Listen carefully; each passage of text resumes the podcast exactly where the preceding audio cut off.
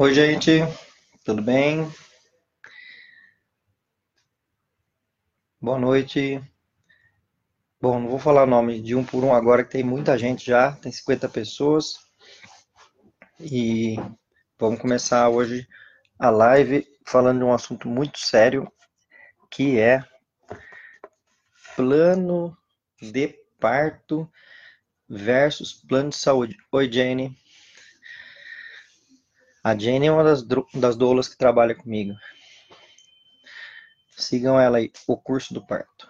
E hoje eu escolhi falar de plano de saúde versus plano de parto, porque uh, as pessoas que estão participando do curso comigo, que é o curso que se chama Programa de Planejamento do Parto, eu fui sentindo um conflito na verdade, eu sempre senti esse conflito, que inclusive é o conflito que fez com que eu mesmo não é, atendesse mais planos de saúde faz muitos anos, né? Mas é um conflito que eu fui sentindo muito grande entre o plano de saúde e o plano de parto. Por isso que eu coloquei versos no tema. Quem viu aí a, a, a, o slogan, quem viu a. Como é que chama? O, o cartazinho que a gente fez, tá lá, plano de, saúde, plano de parto versus plano de saúde, porque é como se fosse uma briga mesmo, como se fosse uma, uma luta entre o plano de parto e o plano de saúde. Por quê? Porque eu senti que várias questões que a gente tem feito de planejamento do parto estão dando certo e a gente tem tido resultados muito legais na turma que está participando do, do, do curso comigo. Lembrando que esse curso é um curso que tem 10 horas de videoaulas, mais a minha consultoria todos os dias para dúvidas, mais uma live interna com todas as pessoas se vendo que a gente faz, mais o plano de parto que a pessoa recebe em PDF, a estrutura dele todo, me manda de volta e eu comento em vídeo a, o plano de parto da pessoa. Né? Então, uh, o que acontece? Há um conflito muito grande entre aquilo que a gente deseja e aquilo que o plano de saúde oferece. Então, por que, que eu vim fazer essa live especificamente? A gente não vai conseguir mudar o plano de saúde, né?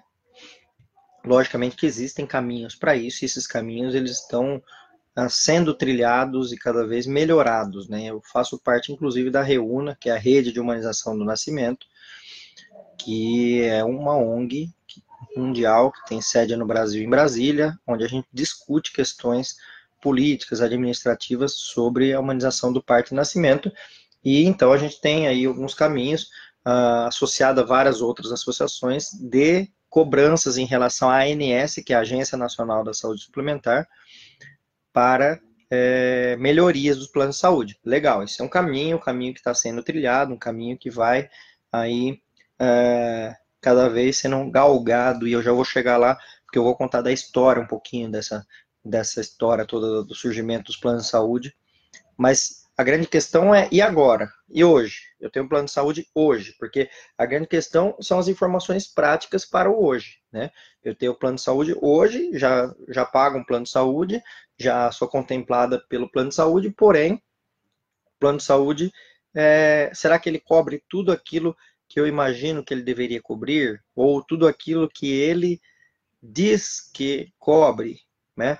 Porque os planos de saúde, quando eles são vendidos, eles vendem uma maravilha, né? Que cobre tudo, que cobre uh, uh, uma lista de coisas que parece que para quem é, vê, e principalmente para quem não lê contrato e não entende muito bem o plano de saúde, parece que está 100% coberto, né? Parece que a pessoa não vai nem morrer mais que o plano de saúde vai é, salvar a vida da pessoa e, e, ela não vai nem morrer, é, ela vai ter vida eterna porque ela tem plano de saúde. Dependendo do plano de saúde, parece que vende isso, né? Só que a grande questão é que é entender realmente o que, que o plano de saúde cobre. Porque, como eu disse, tem duas questões. Uma questão é os órgãos, sejam ONGs, sejam órgãos oficiais, Ministério Público Federal, seja o que for, tentando melhorar o que o plano de saúde deve cobrir. Beleza, isso corre paralelo ao que está acontecendo hoje. Que a gente precisa entender o que acontece hoje para a gestante que está hoje grávida e que já tem um plano de saúde. Ou que vai engravidar e aí dá tempo, às vezes, de trocar, melhorar o plano de saúde. Então, a pessoa que está tentando engravidar ainda dá tempo de acertar e ter o melhor plano possível, né? E óbvio que eu não vou fazer propaganda de nenhum plano aqui, porque não é um, tem interesse nenhum nisso, mas sim de dizer quais são os melhores caminhos dentro do plano de saúde para quem já tem o plano de saúde e não tem como mudar mais, ou para quem vai adquirir ou então vai é, trocar de plano de saúde. Muitas vezes é necessário trocar. Bom, seguinte, então vamos lá falar um pouco historicamente em relação à existência dos planos de saúde. Para começar, que o Brasil é um país que uh, ele tem um setor suplementar muito forte. Em torno de 25% dos brasileiros são uh, atendidos por plano de saúde. E 75% dos brasileiros são atendidos pelo SUS. Sendo que na Constituição Federal de 1988 está escrito que todos os brasileiros têm direito ao serviço de saúde pública, ou seja, o SUS, Serviço Único de Saúde. Uh, só que o SUS brasileiro não dá conta de 100% da população. Né? E aí o que acontece? Vamos comparar ao NHS, que é o serviço inglês da Inglaterra. Por que, que na Inglaterra não tem um setor suplementar forte de saúde? Por que, que na Inglaterra não tem, é, não é tradição ter consultórios, clínicas particulares de médicos como é aqui no Brasil? Porque a princesa Kate tem parto com o plantonista do hospital, o que está de plantão no dia. Mas por que isso? Porque o serviço lá funciona muito bem, o serviço público funciona muito bem. Então não surge a necessidade de um serviço extra, que é um serviço suplementar. E por que, que então no Brasil é forte? E aí não é só no Brasil, os países latino-americanos, são os países em desenvolvimento, de, em desenvolvimento têm um setor suplementar muito forte. Brasil, Argentina, Chile, México, Peru, são uh, países que têm serviço suplementar muito forte, porque o governo não dá conta uh, de tudo, né? Então, o que acontece é que surge essa necessidade, surge esse mercado né? Alguém algum dia parou e pensou, pô, eu vou abrir uma loja, do que, que eu vou abrir essa loja? Se essa loja for para eu vender serviços de saúde, onde eu abro lá minha portinha, coloco lá para as pessoas que estão passando na rua, ó, se vocês vierem aqui me pagar uma mensalidade, eu vou organizar com hospitais, com laboratórios, com médicos aqui um pagamento diferenciado, melhorado, tanto para você gastar por mês, quanto para o médico receber, aí ele chega para o médico e fala assim, ó, eu como plano de saúde, eu é, não vou pagar o valor que o senhor cobra na consulta, vou pagar um valor mais baixo, bem mais baixo, que eu vou decidir o valor, eu convênio, porém, eu vou trazer vários pacientes para o senhor, o senhor vai ganhar na quantidade. Né? E aí o que ocorre, então, é que essa loja, ela vai dando certo, né? e ela surgiu lá na década de 70, né? Tem, tem comecinhos aí de coisas na década de 60, mas ela começa a ganhar mais força na década de 70, aí década de 80 explode grandes convênios no Brasil, que são empresas onde ah, ah, você abre uma porta e fala, ó, do balcão para lá, tal paciente, você me paga uma mensalidade. Do balcão para cá, deixa que eu me resolvo com o hospital, com o laboratório, com o médico, e eu que vou decidir quanto que eu vou pagar para o hospital, para o laboratório e para o médico. Só que como eu levo bastante quantidade para esse hospital, para esse laboratório, para esse médico, eu consigo negociar um preço melhor. Beleza, esse é o formato de um convênio. Existe um intermediário entre a pessoa que está usando e a pessoa que está fornecendo o serviço. Esse é o formato normal de um convênio. É isso que é um convênio médico, tá? E aí você pode abrir um leque de coisas entre convênio, operadora de saúde, cooperativa. Tem várias formas de se montar hoje em dia um convênio, mas uh, a grande questão é que é, o convênio ele é um intermediário entre uh, o médico e a, a, a, pessoa, né? E o laboratório e a pessoa, e o hospital e a pessoa. E hoje em dia tem mais intermediários, inclusive, que eu nem vou entrar muito nessa questão, mas hoje em dia tem convênios que tem um intermediário entre. Uh, é, é doida a coisa, porque daí o cliente é uma empresa, um CNPJ, aí você tem uma outra empresa que faz a intermediação com o convênio, que faz a intermediação com o hospital, ou seja, cada vez mais intermediários, né? Obviamente que isso encarece para a pessoa, uh, para o consumidor inicial, né? Bom, mas a questão toda é, entender uma coisa, porque o que importa para quem está me ouvindo aqui, principalmente as mulheres que são gestantes, tentantes, doulas, o que, o que importa para as pessoas é o que tem de útil nessa, nessa conversa em relação a como lidar com o plano de saúde, o plano de parto versus o plano de saúde, mas eu já vou chegar lá. Para isso que eu estou contando essa história. Aí o que acontece é o seguinte, então, é lógico, se tiver alguém aqui que se interessa pela parte de administração, gestão, também é um assunto bem interessante. Bom, mas o que acontece? Então, eu lá na década de 70 abro uma lojinha, e essa lojinha eu vou colocar um balcão e vender serviços de saúde. Só que aí o que, que aconteceu? Quando o setor suplementar começou a, a se desenvolver, não haviam regras. Esse é o ponto-chave para muita gente aqui entender. Não haviam regras de cima, ou seja, governamentais, ou seja, decididas pelo Estado. Não haviam leis, não havia uma legislação para como o setor suplementar deveria se organizar. Então, o que aconteceu foi que começaram a surgir inúmeras empresas de convênios intermediários entre médicos e o, o executor final do serviço, que seria o médico, o laboratório, o hospital, de forma desordenada.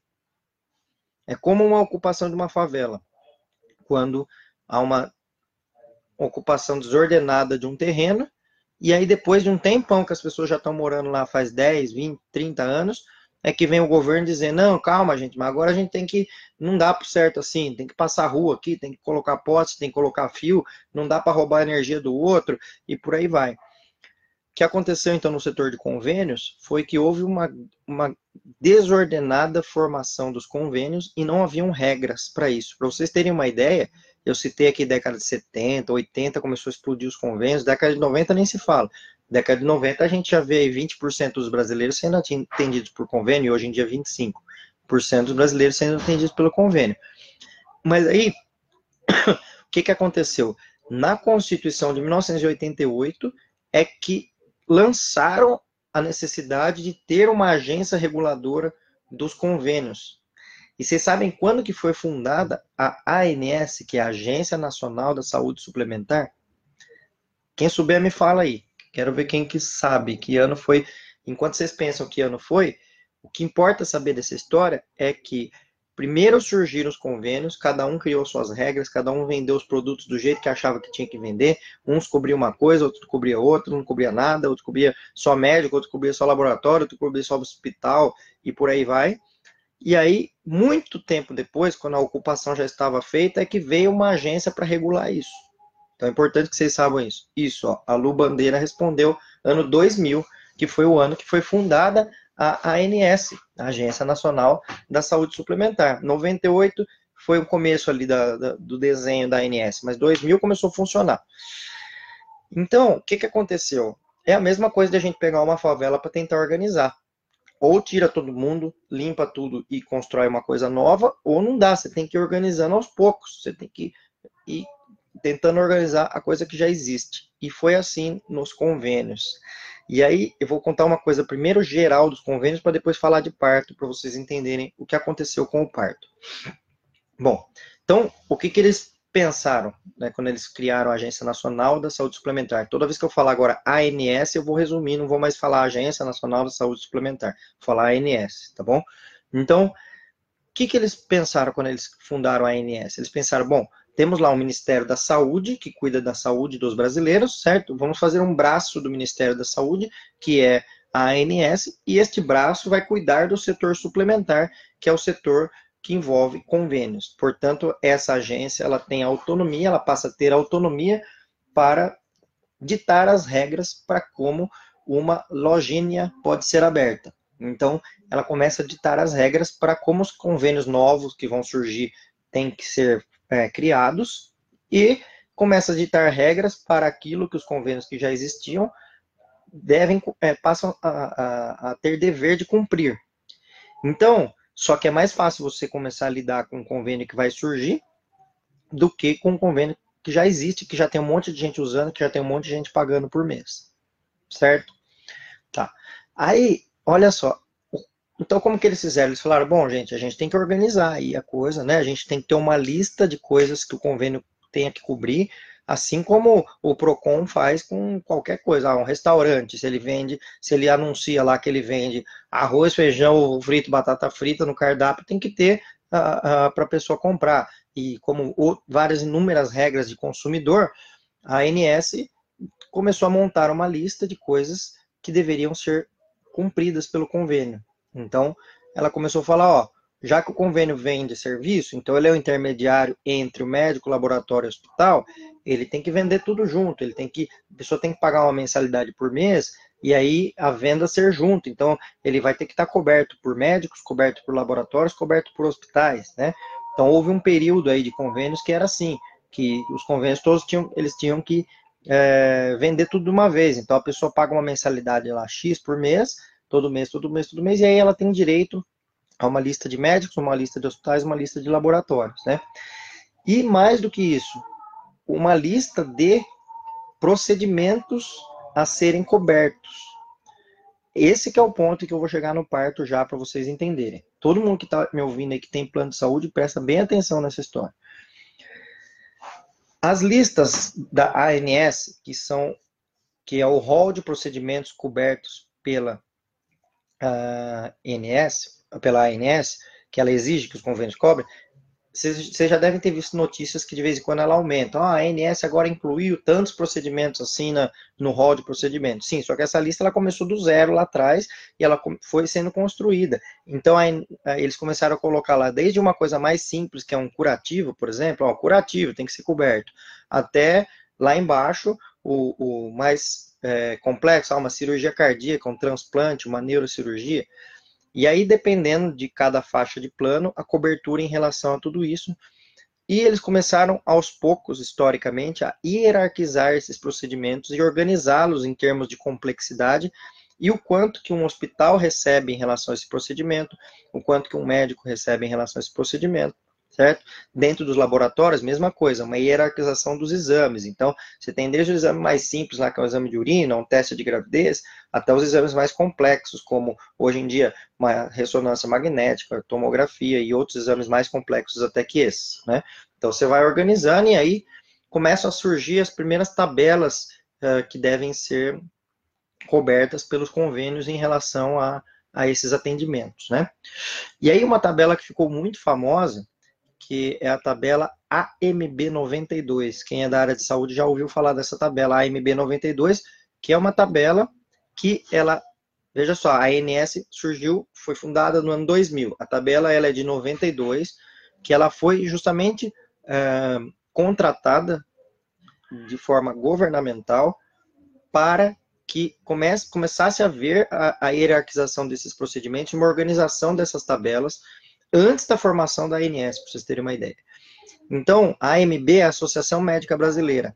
Aí, o que, que, aconteceu? O governo chegou na AMB e falou: vocês têm condições de fazer isso para gente? Aí, vamos fazer junto? Vamos. Aí, eles contrataram especialistas da Fundação Getúlio Vargas para fazer uma tabela e para organizar essa lista de procedimentos.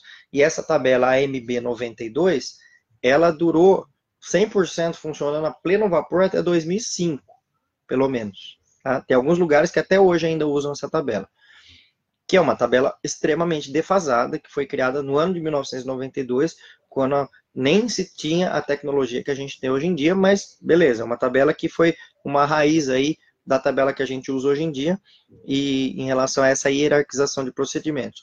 Por que, que é importante essa história e entender tudo isso? Por quê? Quando a gente paga uma mensalidade para convênio, estou pagando lá X por mês, X por mês convênio não é um saco sem fundo, ele tem um, um, tanto lá de recebimento de dinheiro e ele tem um tanto que ele tem que lucrar, porque ele é uma empresa uh, que visa fins lucrativos, está tudo certo com isso, assim como uma loja vende uma roupa, um restaurante vende uma comida, o plano de saúde vende um plano de saúde. Então, uh, ele tem uma margem de lucro, né, uma margem de, de pagar imposto e tem uma margem que ele tem que gastar para pagar aquele serviço que ele está contratando está intermediando entre o médico e o, o, laboratório, o hospital e os médicos, né? Bom, aí o que, que acontece? É, se todo mundo fica doente no plano de saúde, o convênio quebra, porque ele não consegue pagar todo mundo. Então, ele depende que muita gente saudável tenha o plano de saúde para que uma turma que fica doente seja coberta pelo dinheiro dos que são saudáveis. É assim que funciona o plano de saúde. Por isso que ele consegue cobrar um valor menor de cada pessoa do que ela realmente gastaria se ela pagasse do bolso dela o tratamento inteiro. Né? Então ela depende disso. Bom, como o convênio não é um saco sem fundo, ele precisa organizar a coisa. Então a ANS começou a organizar matematicamente a coisa para não quebrar, que é justamente para fechar a conta de quanto que a pessoa paga para o convênio, quanto que o convênio pode ficar com ele, quanto que o convênio repassa pra, para os, os é, executores e também, principalmente, hierarquizar os procedimentos daquele que vale menos para o que vale mais nessa tabela, para que parasse de ser como era antes do ano 2000, que o convênio é que decidia tudo. O convênio é que resolvia quanto que ele pagava, quanto ele deixava de pagar, ele que fazia uma negociação direta com o médico em relação, ó, posso pagar tanto para você? Pode. Então, você, é, você aceita atender os pacientes do meu convênio? Sim, não havia regulação, tá? Lembrando disso. Bom, aí então o que, que aconteceu foi uma organização toda dessa história para que uh, pudesse haver pagamentos adequados proporcionais em relação ao que a pessoa paga para o plano e o que o plano fica com ela e o que o plano paga para, os, para as pessoas que são executoras. Beleza, essa primeira tabela de 92 aí foi criada e aí já começou o problema do parto. Ah, e qual foi o problema do parto? O problema foi o seguinte, que teve duas questões muito importantes que geraram esse problema. O primeiro problema é que a ginecologia e obstetrícia, dentro dessa tabela de hierarquização, ela foi muito mal hierarquizada comparada a outras áreas da saúde. Óbvio que não deve nem pode existir, uh, pode e não deve existir é, é, é, competição entre as áreas da saúde, não é essa a ideia. Mas procedimentos que têm a mesma complexidade foram colocados em patamares diferentes ou até pior um, um, um, procedimento com uma complexidade maior sendo colocada longe de uma complexidade menor. Vou dar um exemplo, uh, comparando mulheres e homens. E aí você sabe o que, que tem por trás disso. Então, a ginecologia, que cuida das mulheres, a urologia, que cuida dos homens. Uma cirurgia que é compatível no sentido final, que seria a laqueadura feminina e a vasectomia masculina. Ambas têm a finalidade de esterilizar aquele indivíduo, certo? Certo. Para vocês terem uma ideia, na tabela MB92, a vasectomia ela é muito mais cara do que uma laqueadura. E olha que doido, a vasectomia é um procedimento muito mais simples para ser feito do que uma laqueadura. Né? Bom, isso várias, dentre várias outras hierarquizações de procedimentos ginecológicos comparados a, a procedimentos urológicos, né? Então, para vocês terem uma ideia, se um homem ele é operado uh, de um lado, na parte renal dele, na parte do ureter, do que quiser, do testículo, que, que quer que seja, o hospital e o, e, o, e o médico executor recebem um valor lá, Y. Se ele é operado dos dois lados, eles recebem 2Y. Beleza, tá tudo certo. Se uma mulher ela é operada de um lado, por exemplo, mexeu num ovário, oforectomia unilateral é o nome desse procedimento. Tirou um ovário de um lado porque teve um problema, um câncer, alguma coisa. Uh, o hospital recebe um valor Z e o médico um valor W. Se ela é operada dos dois lados, não dobra o valor. Olha que louco, né? Então, na ginecologia, não dobra, na urologia, dobra. Isso que eu estou comparando e estou até colocando uma pitada aí para vocês pensarem em relação ao patriarcado machista que existe por trás disso tudo e a colocação de procedimentos masculinos muito mais valorizados que femininos. E outra, isso vem ao caso, mas nem é a questão, nem é o ponto-chave do que eu estou falando, que o ponto-chave do que eu estou falando é matemático. Por quê? Se você coloca, então, agora, imagina um hospital, todas as áreas do hospital, e aí você tem lá que gastar para o hospital funcionar água, luz, funcionário e tudo aquilo que você tem, materiais, equipamentos e tudo mais. Vocês concordam que tem uma área que gasta menos, uma área que gasta média uma área que gasta mais, certo? Se eu coloco uma área que gasta mais, só que ela recebe menos, vocês concordam que essa área vai falir? Ou ela vai fechar, ou então ela vai ser mantida porque uh, existe uma tradição naquele hospital disso acontecer? E foi isso que aconteceu e tem acontecido com muitas maternidades. O que, que acontece? Presta atenção nessa parte. O que acontece? Vamos separar hospital de médico primeiro para entender. As maternidades, dentro dos planos de saúde, para elas funcionarem, então imagina lá, uma maternidade que é paga por um convênio ou por vários convênios, ou ela é de um próprio convênio, do bolso daquele convênio, tá? Para ela funcionar, em geral, ela funciona no vermelho. Como assim? É, porque o tanto que se gasta para manter uma maternidade é maior do que entra para essa maternidade. Ué, mas como é que as maternidades sobrevivem? Porque outras áreas do hospital dão lucro e elas cobrem o, furo da maternidade. Elas cobrem o vermelho da maternidade. Então, por exemplo, a área de oncologia dá muito lucro para o hospital de câncer, né? A parte de litotripsia, que é pedra no rim, paga super bem para o hospital. Então, tem várias áreas que pagam muito melhor para o hospital comparado a uma maternidade. Então, as maternidades em geral, ou elas dão prejuízo e aí elas servem apenas como um cartão postal daquele hospital, ou tem uma fórmula mágica ligada à maternidade, que é: e se eu construir uma UTI neonatal anexa a essa minha maternidade, e a UTI neonatal, um leito de UTI neonatal, uma diária, uma diária de um leito de UTI neonatal, paga para o hospital o mesmo tanto que um parto inteiro, seja ele normal ou cesárea, para aquele hospital. Eu vou traduzir melhor em números. Se um hospital recebe 10, 10x, uma unidade não importa, se o hospital recebe 10 por um parto, normal ou cesárea, normalmente é o mesmo valor. Tem pouca diferença, não chega a 8% essa diferença, então é praticamente igual. Então, se um hospital recebe 10 para atender um parto normal uma cesárea, se a mulher ficar internada um dia ou três dias, se ficar 18 horas de trabalho de parto ou não, se ficar três dias internado porque teve cesárea, se o bebê fizer fototerapia, não fizer, o que que for, se a mulher ficar com o bebê no quarto, o hospital recebe 10. Se o bebê ficar um dia na UTI, ele recebe mais 10. Se, se ficar dois dias na UTI, recebe 20. Se ficar três dias na UTI, recebe 30. Ou seja, cada dia de UTI neonatal vai aumentando em 100% o valor que o hospital recebe do valor original que ele receberia por aquele parto. Então, eu, como empresário, eu não, Braulio, tá? Porque eu não sou empresário de maternidade, mas eu estou fazendo a, figura, a, a, a, linguagem figurada aqui. Então, eu, como empresário de uma maternidade, eu vou pensar, pô, meu, se minha conta não fecha da maternidade, por que, que eu vou deixar no vermelho uh, a maternidade? Por que, que eu vou uh, extrair dinheiro da oncologia, da cirurgia plástica, da, da urologia, sei lá o quê? Por que, que eu não posso, dentro da maternidade mesmo, gerar um valor que cubra este meu vermelho?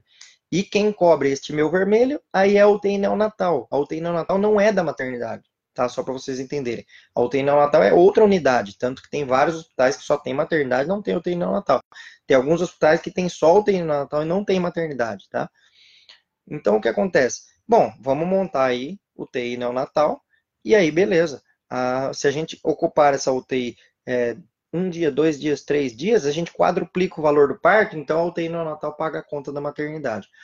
Essa foi uma das grandes, esse é um dos grandes problemas que existe no Brasil na parte de tabelas e na parte de, é, de coberturas, tá?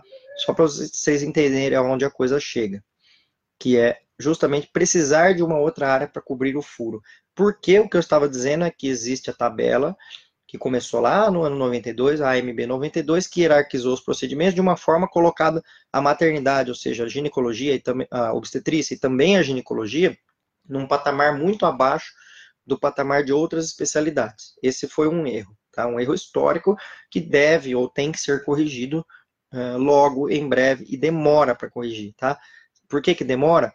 Porque apenas no ano 2012 é que a ANS começou a tomar atitudes relacionadas a parto é, medidas relacionadas à parte. Então, está engatinhando ainda o trabalho da ANS em relação à parte, mas eu confio que a coisa vai sair nos seus altos e baixos, nos seus retrocessos políticos e avanços políticos, mas a coisa vai evoluindo. O saldo tem sido sempre positivo, tá? Mas demora, tem que ter paciência, por isso que eu estou falando.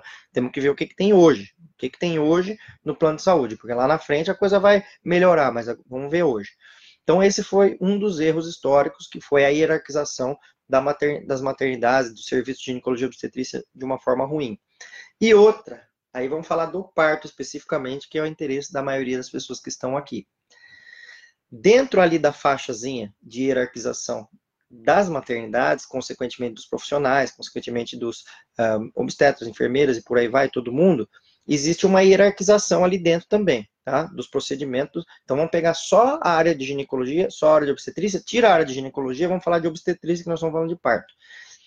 E aí, pra vocês terem uma ideia, a tabela AMB92, que depois ela foi sendo transformada, e o nome dela hoje é tabela TUS, para quem já ouviu falar, é Tabela Única do Setor Suplementar, TUSS.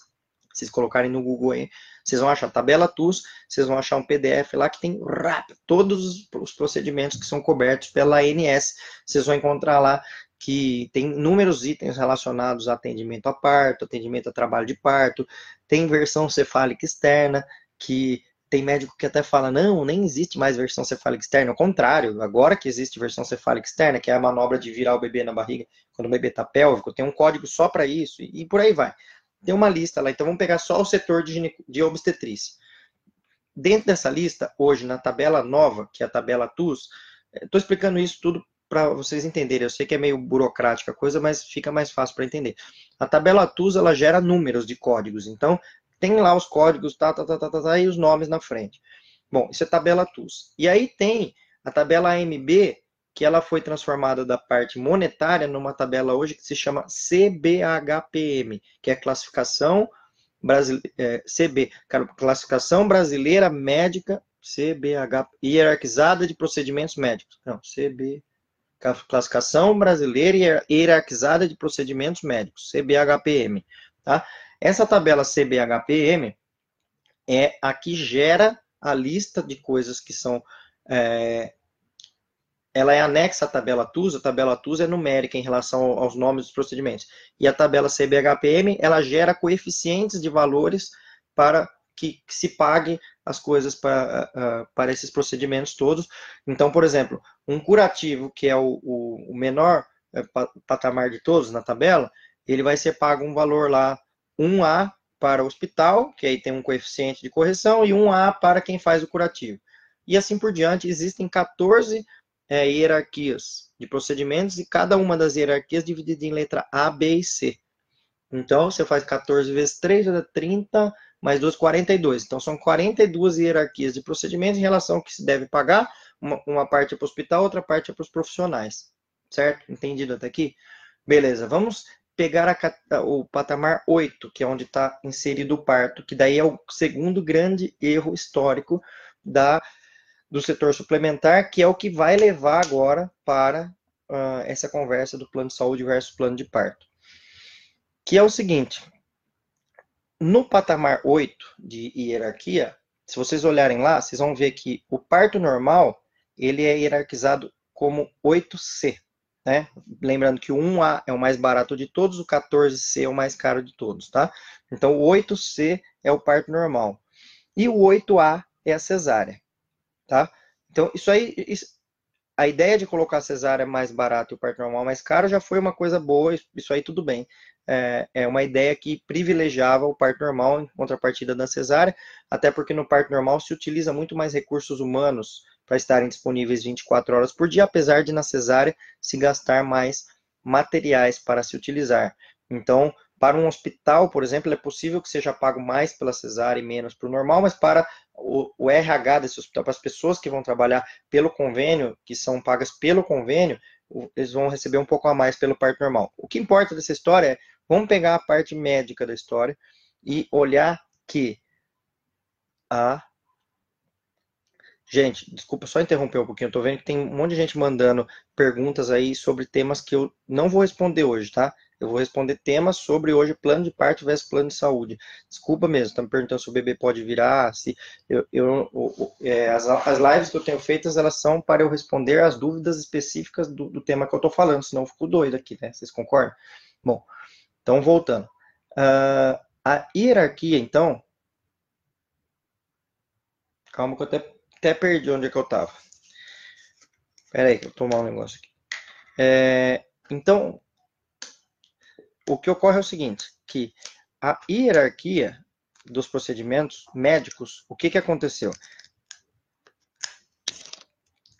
Pera aí. Servidos? Fez com que, nesse patamar 8 aí, no 8A,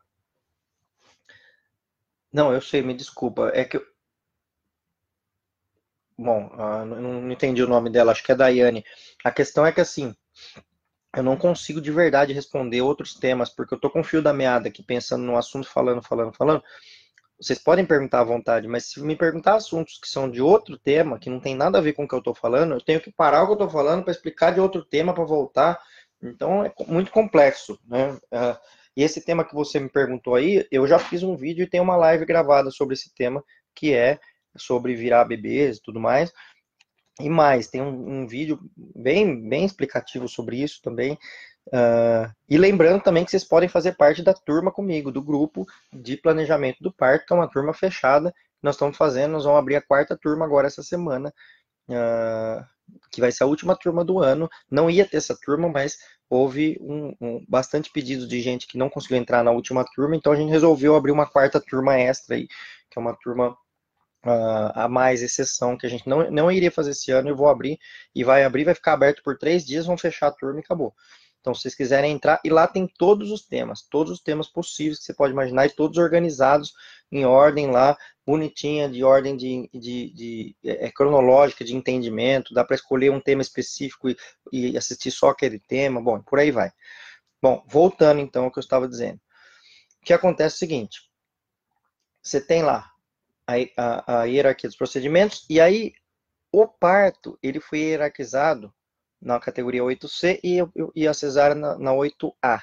Isso vai dar em torno de 8% de diferença entre o recebimento, vamos pegar a equipe agora do médico para o parto normal em relação à cesárea.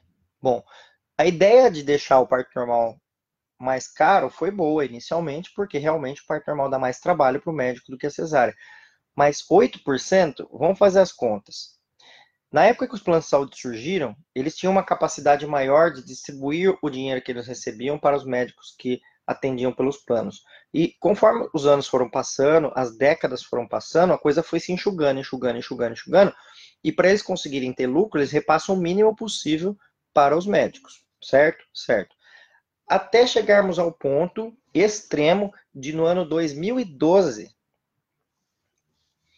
um plano de saúde estar pagando para o médico para ele fazer uma cesárea 100 reais. É sério, esse é o valor. Menos do que o SUS, que, que é pouco também. O SUS paga uh, ah, 175 reais para um parto normal hoje em dia e 150 reais para uma cesárea. Tem até vários lugares que, é, que as pessoas são atendidas pelo SUS que elas recebem uma cartinha depois mostrando quanto cada um recebeu. Então, só para todo mundo saber, o SUS paga isso, 175 reais. Aliás, pode ter subido, a última vez que eu vi, faz um ano e meio, ainda estava nesse valor, mas faz mais de 10 anos que é esse valor. Então, eu, se eu estiver falando errado, me desculpe, mas uh, 175 reais o parto normal, 150 reais a cesárea pelo SUS, que o médico recebe. Tem uns recebimentos também a mais dos médicos que ficam de plantão, então ele recebe pelo plantão também, né? Então, valor pelas 12 horas de plantão, mas só para saber do SUS. Então, o que aconteceu foi que no ano 2012, tinha planos de saúde que pagavam 100 reais para um médico se ele fizesse uma cesárea. E lembra que eu falei que é 8% de diferença para o parto normal? Então, ele pagava 108 reais se fosse parto normal. E aí vocês me ajudam a responder aqui o que, que começou a acontecer com a obstetrícia brasileira. E aí, quem acertar, ganha um gole de iogurte orgânico, que é o que eu estou tomando agora.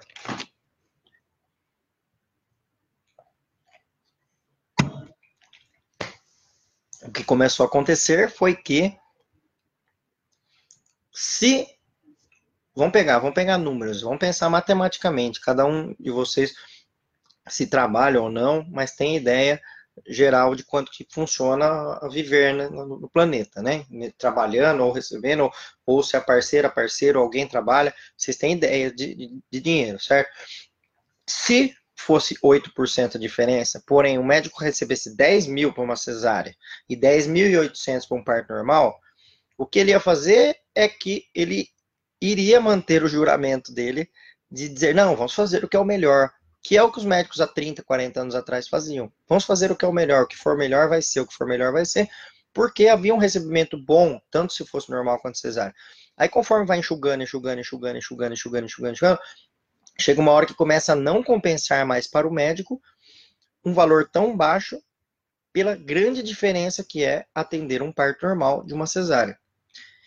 Por que, que eu estou falando isso? Porque a cesárea feita no final do trabalho de parto é uma coisa, é a cesárea necessária, é a cesárea que teve uma indicação, é a cesárea pelo qual motivo ela foi inventada. Então eu estou lá 12 horas em trabalho de parto, o bebê entrou em sofrimento fetal, cesárea. Ou estou lá 20 horas em trabalho de parto, deu uma desproporção cefalopélvica, a cabeça do bebê não está descendo na bacia da mãe, beleza, cesárea, está tudo certo. Este tipo de cesárea, obviamente, o médico tem o mesmo trabalho que se fosse um parto normal. Tá? Ele tem muitas horas de atendimento e aí o bebê sai ou pela vagina ou pela barriga da mulher por necessidade. Então, isso aí é um tipo de atendimento que era o que eles previam que iria acontecer com essas tabelas. Só que eles não perceberam que era possível o médico começar a marcar a cesárea. Porque a partir do momento que se marca a cesárea, acaba com tudo isso. Porque por que, que eu vou ser chamado fora de horário, por que, que eu vou ficar 12 horas, 18 horas disponível para ganhar esse tanto? E aí o que aconteceu historicamente foi que, por, um valor, por valores muito baixos, muito baixos, muito baixos, o médico começou a esquecer o juramento dele de Hipócrates e falar o seguinte, falar, meu, o que dá para fazer aqui é isso, por 100 reais eu só consigo marcar cesárea. Foi isso que começou a acontecer, entendeu? E, lógico, eu estou falando 100 reais, que é o, piso, o plano mais baixo de todos no ano 2012. Só que o que pagava mais pagava 500, 400 reais, se ele marcasse. Então vamos fazer a conta. 500, se ele marcasse uma cesárea, aliás, calma, esquece a palavra marcar. 500, se ele fizesse uma cesárea, põe 8%, 8 vezes 5, 40, 540, se ele fizesse um parto, se ele atendesse um parto normal, a 40 reais de diferença. Aí o que, que ele começa a perceber? Que se ele espera um tantão e ainda vira cesárea, ele ganha menos, e se ele marca a hora, ele vai ganhar menos, só que com hora marcada. E aí começam a surgir as cesáreas com hora marcada, isso desde a década de 70. Ou com hora marcada, ou com aquela história, que foi o meu nascimento. Eu nasci 27 de dezembro de 1976. Que a história foi assim para minha mãe: Não, dá uma passadinha aqui na maternidade, porque logo é Réveillon, para a gente ver como é que o bebê está. E aí minha mãe deu uma passadinha na maternidade e era 27 de dezembro e às 21h52 da noite, numa segunda-feira, né? Ó, 27 era segunda, 28, 29, 30, 31. Olha, era bem no fim de semana que ia ser o Réveillon. E aí a mãe fica internada dois a três dias. Então, que bom fazer uma cesárea na segunda noite, né? Que já acabou o consultório. E aí, terça, quarta e quinta, ela fica internada. Eu dou alta na quinta, sexta-feira eu vou curtir o Réveillon. Né? E aí o que aconteceu então? Dá uma passadinha lá na maternidade para ver como é que está o bebê. E aí nasci eu com 37 semanas, com 2,620 kg, fora, totalmente fora de trabalho de parto, porque o médico disse que o batimento do bebê não estava tão bom. 1976, hein? Nem tinha cardiotocografia para fazer. Ele deu uma escutada lá, falou que não estava bom, que tinha que fazer cesárea. E eu nem sei se foi, eles não lembram para me contar, se não foi com aquela ausculta daquele estetoscópio de pinar que malemada para ouvir o coração do bebê, quanto mais saber se está tudo bem com o bebê. Bom, então o que, que foi acontecendo historicamente? Os médicos foram vendo que não compensava ficar disponível para o parto. E esse é um dos, uma das grandes questões, esse é o principal motivo pelo qual o Brasil é campeão mundial de cesáreas. Ontem, para quem assistiu a final do Campeonato Mundial Sub-17 de futebol, foi super legal ver os meninos ganharem futebol, né? Eu adoro futebol e gosto quando o Brasil ganha. O Brasil foi muitos anos campeão mundial de futebol, mas hoje em dia ele é campeão mundial de cesáreas. Aí alguém pode falar assim: ah, não, a República Dominicana é que é campeão de cesárea. A República Dominicana ela passou o Brasil, mas em porcentagem. Eles têm menos população do que no estado do Rio de Janeiro em números absolutos de cesárea, o Brasil é disparadamente o maior do mundo, o maior campeão, o campeão do mundo de número de cesáreas. Porque no Brasil juntou a fome com a vontade de comer. E qual é a fome com a vontade de comer? Juntou um setor suplementar desorganizado. Calma aí que pausou o vídeo. Acho que voltou, né? Instagram voltou, tinha pausado. Então, que, qual que foi a fome com a vontade de comer que aconteceu aqui no Brasil? ou recapitulando, juntou a fome com a vontade de comer no Brasil, que é De um lado, uma operadoras de saúde que visam lucro e que tentam organizar a coisa de uma forma que não, não vai bem, uma ocupação desordenada, aí vem a Agência Nacional de Saúde Suplementar obrigando que ela organize de, da forma que eles acham que tem que organizar. Do outro lado, o médico trabalhando e precisando ter um convênio muitas vezes para conseguir suprir as suas necessidades financeiras e trabalhar, né? Só que aí recebendo pouco do convênio, juntou a fome com a vontade de comer, juntou o convênio com o médico que precisa trabalhar e que não tem como. E para quem que estourou a coisa? Para que lado que estourou a coisa? Para o lado da mulher e do bebê. Porque daí começaram então a serem feitas cesáreas, primeiramente como essa que eu falei, dá uma passadinha aqui na maternidade para ver como é que tá, o bebê não tá bem, de repente, não tá bem, e nasce eu. Ou com o passar dos anos começaram a marcar as cesáreas descaradamente. E gente, é descaradamente, porque marcar cesárea é igual na época que a gente andava sem cinto de segurança e todo mundo achava que era normal.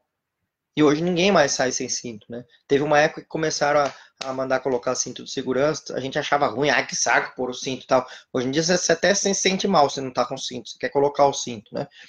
Então, marcar cesárea foi igual andar sem cinto, igual o motorista, motoqueiro andar sem capacete, igual o motorista dirigir bêbado. O que acontece é que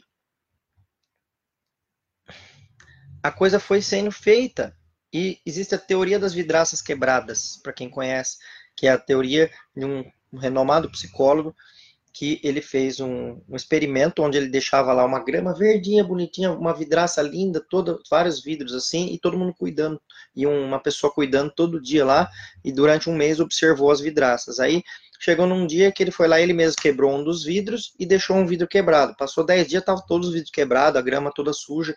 Ou seja, o ser humano, quando um faz errado, o resto vem atrás e começa a fazer. Pode ver no metrô. Se você for no metrô, tem lá o chão limpinho. Então, se você jogar um papel, daqui a pouco tem uns cinco jogados. Por isso que eles não mantêm. Uma das teorias nos metrôs, inclusive, é isso: você não deixar o primeiro papel no chão. Porque uh, se você deixar o primeiro, daqui a pouco tem 100 papel joga papéis jogados no chão. Então, o que aconteceu foi isso: começaram a marcar cesáreas, porque financeiramente não compensava esperar parto normal. E para onde que desembocou a coisa? Para onde que estourou a coisa? Para o lado da mulher. E aí surgiram inúmeros fictícios diagnósticos para dizer que a mulher não pode ter parto normal. Se vocês quiserem procurar, inclusive no blog da Melânia Amorim, que eu adoro, que é uma das nossas professoras, que ela tem lá a lista das desnecessárias, tem mais de 150 itens lá. Hoje eu mandei um para ela, inclusive, se a pessoa estiver me assistindo, aí eu não vou falar o nome, mas uh, ela me mandou um print, um print não, uma conversa dela com a gestante que ela acompanha, ela é doula, e mandou a conversa da gestante, que ela foi no médico e ela teve uma berruga dentro do nariz, uma lesão lá, tal, e aí foi ver, ah, tá sangrando, não sei o quê, deu uma sangradinha quando ela espirrou, e aí ela vai ter que depois do parto tirar essa lesão para ver o que, que, é, uma biópsia. Aí o médico falou para ela que vai ter que ser cesárea, porque ela não pode fazer força, porque pode, pode estourar a verruga dela do nariz. Gente, Ah, na hora que eu li ah, esse negócio, quase que eu parei, né? Eu parei ali, porque fala, como que um médico tem coragem de falar para uma mulher que ela tem uma verruga dentro do nariz e que vai estourar a verruga dela se ela tiver parto normal? E olha, que hoje a gente tem internet para desmistificar, tem internet para ouvir falar aqui isso. Imagina 20 anos, 15 anos, 20 anos atrás, ou quando eu nasci, 42 anos atrás, o que o médico falava era lei. Né? Então, o que acontece é o seguinte: os planos de saúde eles foram se organizando de uma forma aleatória, bagunçada. A ANS veio para tentar arrumar, mas ainda vai demorar décadas para arrumar uma coisa que já estava montada antes. A ANS começou a falar em 2012 de parto, por isso que não tem organização ainda para pagamentos de parto. E aí, resumo da ópera. Presta atenção que esta frase que eu vou falar agora é a mais importante de todas dessa live. Presta atenção nenhum convênio de saúde médica brasileira cobre parto normal. Vocês ouviram isso que eu estou falando? Vou repetir. Nenhum convênio de saúde médica brasileira cobre parto normal. Como assim? Não cobre parto normal? Está escrito na lista lá parto normal. Está escrito parto normal, só que o parto normal que está escrito lá não é o parto normal real. O parto normal que está escrito lá é aquele que a pessoa têm a sorte, e algumas têm essa sorte, mesmo de, ah, eu tô em casa jantando, senti uma dorzinha, tomei um banho, cheguei na maternidade, o neném estava nascendo. É esse parto normal apenas que o convênio cobre. Por quê? Os convênios, eles não cobrem a disponibilidade ao parto normal. Eles não cobrem o médico ficar disponível 24 horas. Se ele marcar a hora ou se ele ficar disponível, ele vai ganhar a mesma coisa. Então, 99% dos médicos faz o quê? Marca a hora. E daí inventa um monte de diagnósticos para a mulher, dizendo que é ela que não pode ter parto normal, sendo que só existe dois grandes diagnósticos para não ter parto normal. E isso no fim do parto. Um deles é o sofrimento fetal do bebê durante o trabalho de parto, e o outro é a falta de passagem do bebê, que é a desproporção cefalopélvica no final do parto. Tem as exceções? Tem. Tem a placenta prévia, tem o HIV sem controle e tem a herpes ativo vaginal, que aí são três exceções. Mas quando a mulher não tem placenta prévia, não tem HIV, não tem herpes, só sobra dois diagnósticos. é o sofrimento fetal intraparto e o desproporção cefalopélvica. Ou seja, em 15 segundos aqui eu falei indicações de cesárea. Existe uma lista de 150 é, coisas fictícias sobre cesárea coisas absurdas do tipo hemorroida tem que ser cesárea. Onde já se viu isso? Hernia no umbigo tem que ser cesárea, anemia tem que ser cesárea, pressão alta, pressão baixa, mulher alta, mulher baixa, mulher nova, mulher velha, muito líquido, pouco líquido. Prematuro, o que, que tem a ver prematuro com cesárea? Ou seja, uma lista de problemas que levam a mulher a cesárea, mas na verdade o problema é a existência do convênio. Dá até uma angústia, né? Só que o que acontece é o seguinte, que felizmente, felizmente, em 2012 eles começaram a lidar com essa questão e estão havendo mudanças, tanto que desde 2012, 2011 para ser mais preciso, tem algumas maternidades de convênios que já têm médicos plantonistas 24 horas por dia esperando um parto. Isso já melhora muito. Então, nas cidades onde já tem, eu moro em São Paulo. São Paulo tem praticamente todas as maternidades grandes têm plantão de convênio 24 horas por dia. Legal. E aí quando as pessoas me perguntam: "Ah, é melhor eu parir com um médico que eu vou chamar ele três horas da madrugada pelo plano de saúde ou ir no plantão? É óbvio que ir no plantão. Ah, mas eu não conheço. Mas é preferível você ir com quem não conhece e que está lá disponível para aquilo, do que com quem você conhece que vai falar que tem que ser cesárea porque você tem uma verruga no nariz e vai estourar. Então, a grande questão é: ah, mas a mulher brasileira tem a tradição de querer o médico dela na hora do parto. Não é isso é que a mulher brasileira não tinha outro médico para ela chamar. Ela só tinha esse médico para chamar. Por isso que criou-se essa tradição. Repito, por que, que a princesa Kate teve parto com o médico plantonista que ela conheceu no dia? Porque lá funciona bem e confia-se no sistema. Aí que vem a coisa. A gente já confia no sistema? Alguns lugares sim, outros não. E aí que entra a história do plano de parto. E aí agora eu consigo falar rapidamente plano de parto versus plano de saúde. Que é qual, qual a questão? A questão é entender, por favor, que apesar das pessoas pagarem plano de saúde, o plano de saúde ele não cobre tudo. E ele não cobre e não é, aí a gente pode replicar para várias outras questões. Ele não cobre o parto normal, natural, pela espera, pela disponibilidade, não cobre a disponibilidade. Quanto mais um parto que demora, que precisa de indução, por exemplo, um parto que precisa de indução pode levar de um a três dias. O convênio não cobre isso, tá? O que mais que o convênio não cobre? O convênio não cobre que ah, uma enfermeira seja remunerada pelo convênio. Alguns estão começando agora, graças a vários pauzinhos mexidos aí pelas instituições, mas a maioria não cobre. E um parto não é só atendido pelo médico, inclusive o médico ele tem que ser deslocado só para o problema, mas aí é enfermeira, mas aí tem hospital que não tem enfermeira obstétrica, ou não tem obstetriz. Ou seja, tem um monte de coisas faltando e que daí quando eu falo para as pessoas, entre você escolher ter um parto pelo convênio com o médico que você vai acordar três horas da madrugada, que ele não está recebendo nada por isso, e você ter um parto no SUS pelo plantão, vá ter o parto no SUS pelo plantão. Conversa com mulheres que já tiveram as duas experiências, que tiveram parto no SUS, elas vão falar das questões de hotelaria, porque os quartos são divididos, o banheiro é dividido, tem essa parte que não é legal mas pelo menos existe 24 horas por dia de espera ao parto.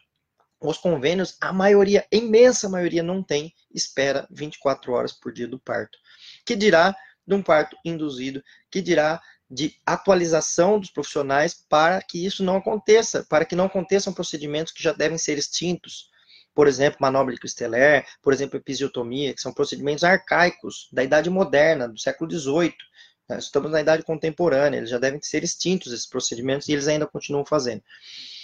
Bom, junta muita coisa, mas o que eu queria passar a mensagem para vocês, espera aí que o Instagram deu uma pausada, o Facebook está todo o tempo todo funcionando aqui. Ah, eu vou ter que voltar mais um pouquinho lá no Instagram porque acabou o vídeo. Você nem, nem avisou que ia acabar. Espera aí. Antes aparecia o cronômetro aqui, agora parou de aparecer.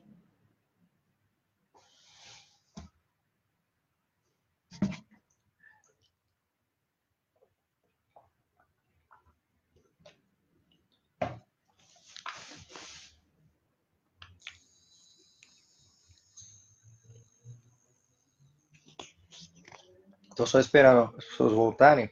Que o vídeo acabou um pouquinho antes do que eu imaginava.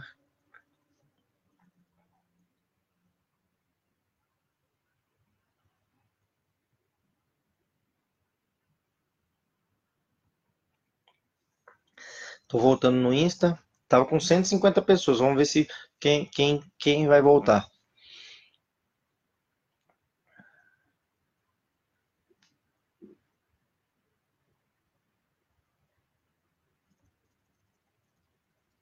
Não, trombofilia não é cesárea, não, pelo contrário. Trombofilia é indicação de indução de parto para evitar a cesárea, que se a pessoa tem trombofilia, ela sangra mais na cesárea. Mas beleza, não é, não é a intenção, mas é que aí pingou. Estou só esperando as pessoas voltarem aí, porque eu quero fechar o raciocínio. Bom.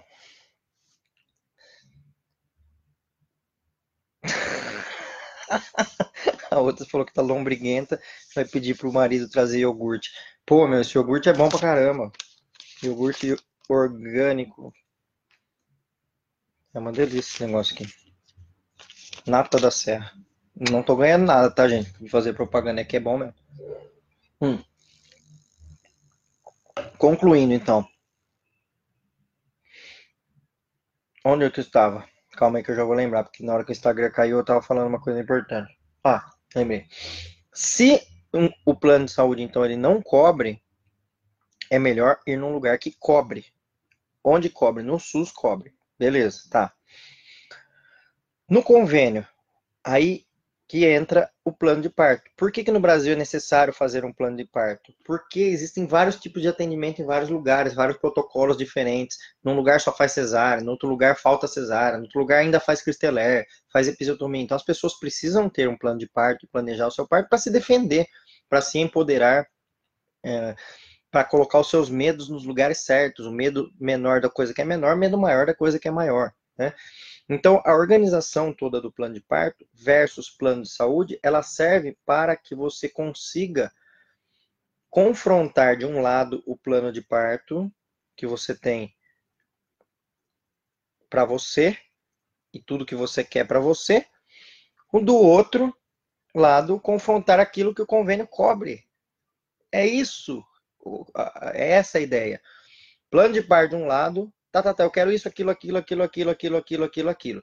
Se não der certo, é um plano B, isso, isso, isso, isso, isso. Se não der certo, um plano C, isso, isso, isso. Aí você olha lá e vê o que, que o plano cobre. Cobre? Não, não cobre, cobre, não cobre, cobre, não cobre, cobre, não cobre, não cobre. A parte que não cobre, se cobre tudo pelo SUS, vai pelo SUS. Se não, ou temos que ajustar o plano de parto para aquilo que a maternidade que o plano de parto que o plano de saúde cobre, então tem que ajustar, diminuir as expectativas e, e aceitar aquilo que o convênio cobre, ou infelizmente tem que virar e fazer um acréscimo particular, contratando profissionais particulares para cobrir esse furo do convênio. O mais importante é entender isso, porque tem muita gente que me fala assim: ah, meu marido já fala que paga o convênio e que eu não quero gastar mais com o parto. Tá, mas paga o convênio de uma coisa que não cobre. É a mesma coisa que eu pagasse um convênio de comida e eu falasse assim, tá, convênio de comida para eu comer as melhores comidas possíveis. Hoje eu vou escolher macarrão e vem só miojo. Então não é que cobre, cobre você não morrer de fome, mas não cobre tudo que você quer. Então a ideia é você confrontar de um lado o plano de parto, do outro lado o plano de saúde, o que ele cobre. E aí, como fazer isso? uma das dicas que eu dou, que por isso que eu estou aqui hoje, por isso que eu estou aqui toda segunda-feira, por isso que eu estou aqui é, me expondo, me colocando tanto assim É, eu confesso que eu peguei um gosto também por falar aqui com todo mundo e por estar aqui na, fazendo lives e vídeos e tudo mais. Mas o meu intuito principal foi porque eu recebi a mensagem do Facebook, eu tenho desde 2011, eu tinha bastante seguidores já no Facebook e tal, eu não fazia vídeos, né? Então muita gente vinha me perguntar, perguntar, perguntar, perguntar, perguntar, perguntar coisas que eu falava, não, gente, vamos organizar isso aqui, vamos fazer de um jeito que eu consiga uh, explicar melhor as coisas, por isso que eu comecei a fazer vídeos e depois veio a ideia desse curso, que é o curso que eu estou fazendo agora, que é o curso de planejamento do parto, que o nome agora para a quarta turma a gente até mudou, chama-se Programa de Planejamento do Parto comigo. E aí quem quiser tem o link aí no Instagram, tem o link no Facebook, e aí é só entrar é, no Facebook vai estar lá, semana de aprendizagem e tal, novembro. É, tem um, um monte de escrito lá. É só clicar no link e entrar e fazer parte do grupo. Por quê? Tem várias formas também. Não precisa fazer o curso comigo. A, a, a questão é o seguinte: o, o curso comigo ele está bem organizado. São 10 horas de vídeo, mais o grupo, é, que eu respondo dúvidas todo dia, mais a, a live interna que a gente faz lá, todo mundo se vendo, e mais a análise individual do plano de par de cada um. Beleza, mas tem outras formas, se vocês quiserem também. Você pode pegar e juntar todas as informações possíveis. Tem um monte de site, de blog, de Instagram, de todo mundo, e pega lá um plano de parto e vai montando. Ó, quero isso, quero aquilo, quero aquilo, quero aquilo, quero aquilo. Chega no convênio e confronta com o convênio. Cobre, não cobre, cobre, cobre, cobre, cobre, cobre, não, não cobre, cobre, não cobre, e fazendo isso aí, para ver o que, que cobre. Ou então senta com um profissional para fazer isso, né? Senta com o médico, só que aí uma coisa que eu já vou dizer para vocês o médico que atende plano de saúde, ele recebe é, para atender consultas de 15 minutos. E 15 minutos não é suficiente normalmente para conversar sobre o parto. Só que aí o que, que acontece? Quando você vai querer falar do parto com ele, ele fala: Não, está na hora ainda de falarmos do parto. Na próxima consulta a gente fala do parto. E aí, toda a próxima consulta a gente fala do parto, toda a próxima consulta fala do parto, e chega na hora do parto, o bebê vai nascer antes de falar do parto. Né? Sendo que a minha opinião é que a gente tem que falar de parto com as, com as crianças na escola, quanto mais com uma mulher que já está grávida. Mas tem este caminho também, tá? Que é sentar com o médico que vai atender e tentar destrinchar ali o plano de parto com ele, conversar sobre o parto e tentar alinhar, ver o que, que cobre o que, que não cobre. Então, essa é a ideia. Dá para fazer o curso comigo, dá para juntar tudo e fazer sozinho, ou dá para não fazer nada também, se não quiser. Tem muita gente que eu venho aqui que vem falar comigo no segundo parto. Porque falar, ai, no primeiro, se eu tivesse planejado, ai, se eu tivesse feito, ai, se eu tivesse é, é, me informado sobre tudo isso, e, e, e é, assim, não estou pondo culpa na mulher, muito pelo contrário, tá? A culpa é do sistema e do médico, principalmente, que não informa essa mulher. Mas, ah, infelizmente, às vezes precisa passar pela primeira experiência para daí ver o quanto precisa ter de informação para evitar que a segunda experiência seja ruim. E aí, como estamos aqui no presente agora conversando, eu, quero, eu espero que todos que possam daqui para frente não passem por isso, que evitem de passar por isso e tem esses caminhos todos que eu indiquei aí para você criar, um, formar um plano de parto sozinha, se quiser ou se não quiser, ou ajudada por um outro profissional, que eu duvido muito que ele vai te ajudar. As doulas, sim, são profissionais ótimas para ajudar as mulheres a, a fazer plano de parto, que nem deveria ser a função das doulas, mas acaba sendo, porque elas acabam ajudando a mulher a montar tudo isso. Uh, ou tem o curso aí que estou abrindo essa nova turma agora e vai ser uma turma vai ficar aberta só por três dias depois a gente já vai fechar porque tinha algumas pessoas que estavam pedindo que queriam entrar então nós vamos abrir uma, uma nova turma para fechar o ano aí. E bom e é isso gente. Então eu vou deixar como eu passei um pouco do tempo que eu tinha prometido para vocês, está uma hora e sete né, de, de live, é que o tema foi, é um tema que gera né, uma certa angústia para a gente também de entender por que, que chegou aqui, como é que chegou aqui e tudo mais, né. Bom, teve, eu vou responder três perguntas, tá, gente, para a gente uh, encerrar. Uma pergunta aqui que eu já, já tinha lido aqui no Facebook, que é uma pergunta bem interessante, que a pessoa perguntou o seguinte, Putz, desculpa que eu não vou saber, não vou ver seu nome agora, que foi lá para cima a pergunta, mas uh, uh, eu, eu lembro que ela perguntou. Ela perguntou assim: se eu moro numa cidade, eu posso ter o parto na outra cidade? Aí vamos por partes. Foi mais ou menos essa pergunta dela. Se essa pessoa mora numa cidade e ela vai ter o parto pelo SUS, teoricamente ela tem que ir na cidade onde ela mora Tá? Óbvio, se ela chegar parindo na outra cidade, não vão negar o atendimento a ela. Entra lá no hospital parindo, não vão mandar ela embora. Mas corre o risco para ela chegar parindo lá de ela parir na estrada para conseguir chegar justamente na, na, na maternidade.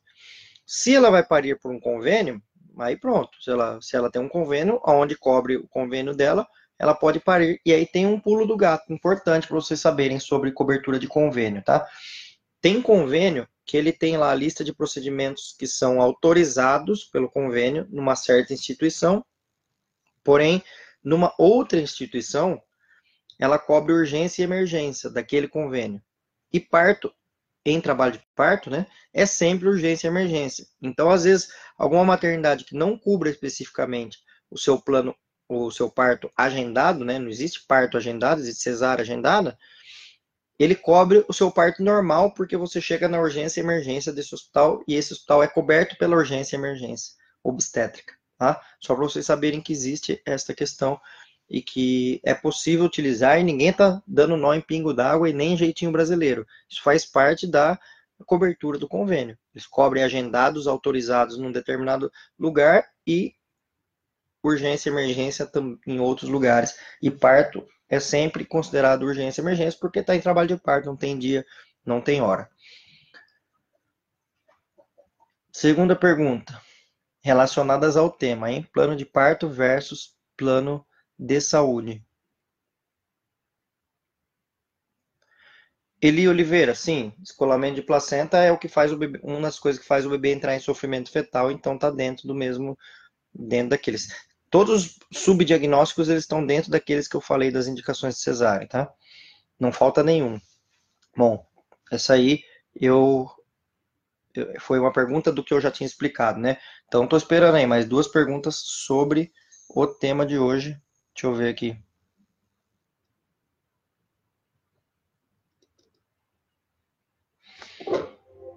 A Amanda Ribeiro está perguntando o seguinte. Espera aí que está acabando a bateria aqui. Deixa eu só plugar um negócio aqui.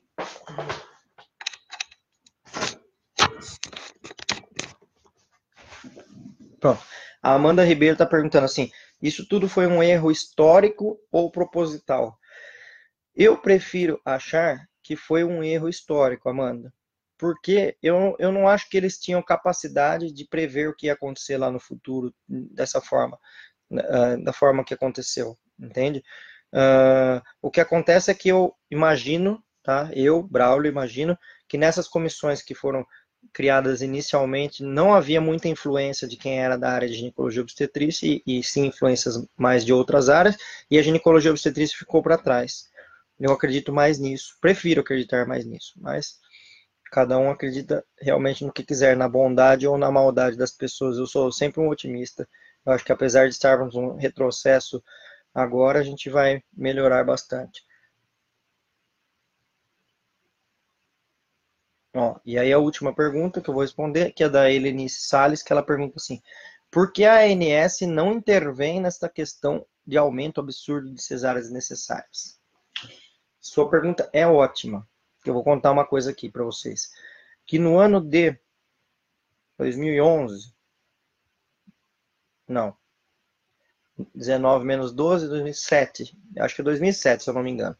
A parto do princípio que é uma ONG de mulheres que briga pela humanização do parto e nascimento, entrou com uma ação através do Ministério Público contra a ANS, entenderam? Parto do princípio através do Ministério Público contra a ANS pelo índice alto de cesáreas. E, só que eu tenho uma boa notícia para vocês. Quem tiver aí não sai daí. Eu tô acabando o que aconteceu foi o seguinte: depois de muitos anos, saiu um julgamento de primeira instância uh, condenando a ANS para que a ANS é, cumprisse aquilo que é dever dela mesma, que é regular o setor suplementar. Só que aí o que aconteceu foi que a ANS recorreu, dizendo: não, não é função minha regular aquilo mesmo que eu tenho que regular. Entendeu? porque eles recorreram dizendo, não, isso aí não é função nossa, regular o índice de cesáreas, como assim?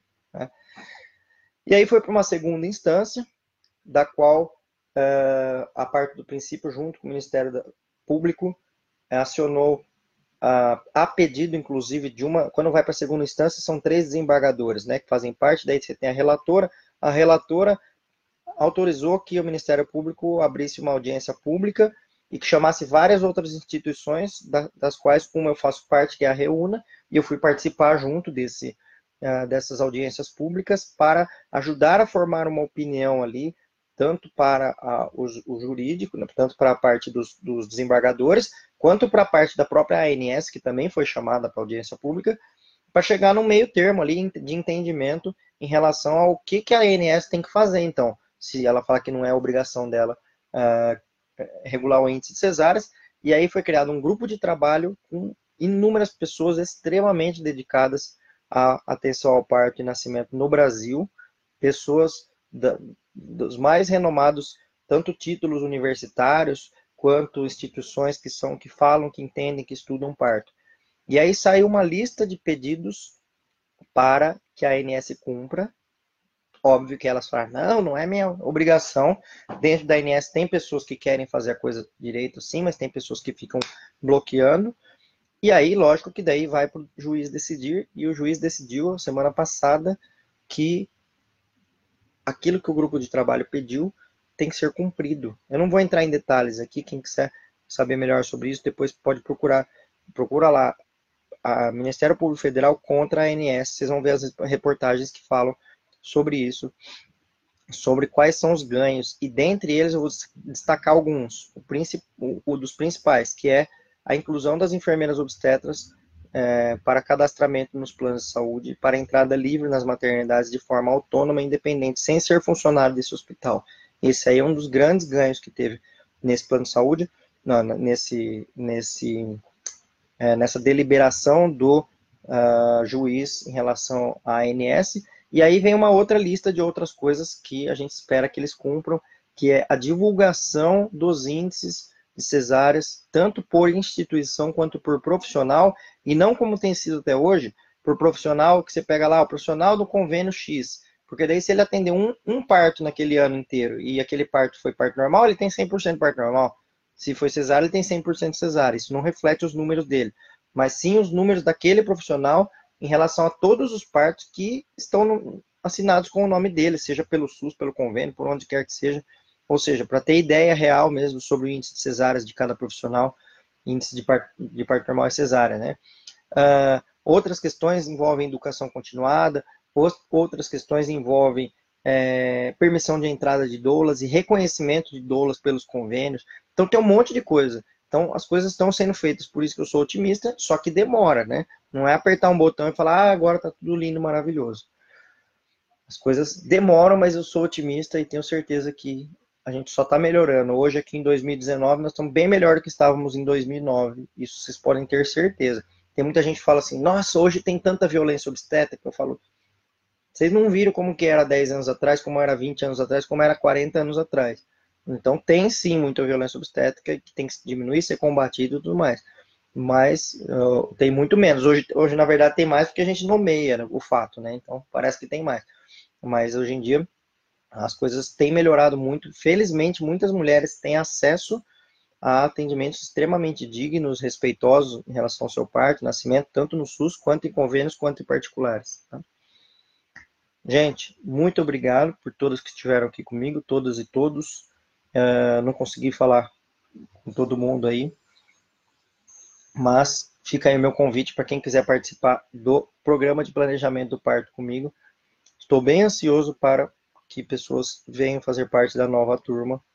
E se vocês forem ver lá os valores, tal, vocês vão ver que teve uma alteração muito positiva, muito interessante para esse para essa nova turma, por ser um turma de fim de ano aí e para a gente encerrar o ano fechando o, o ano com essa nova turma e com planejamento de parto de mais pessoas para nascimentos de formas mais dignas e partos mais respeitosos. Gente, obrigado. Até a próxima. Segunda-feira que vem estou aí.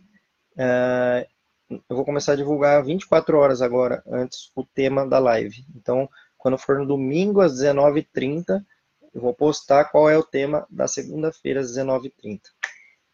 Tchau, gente. Obrigado. Até a próxima.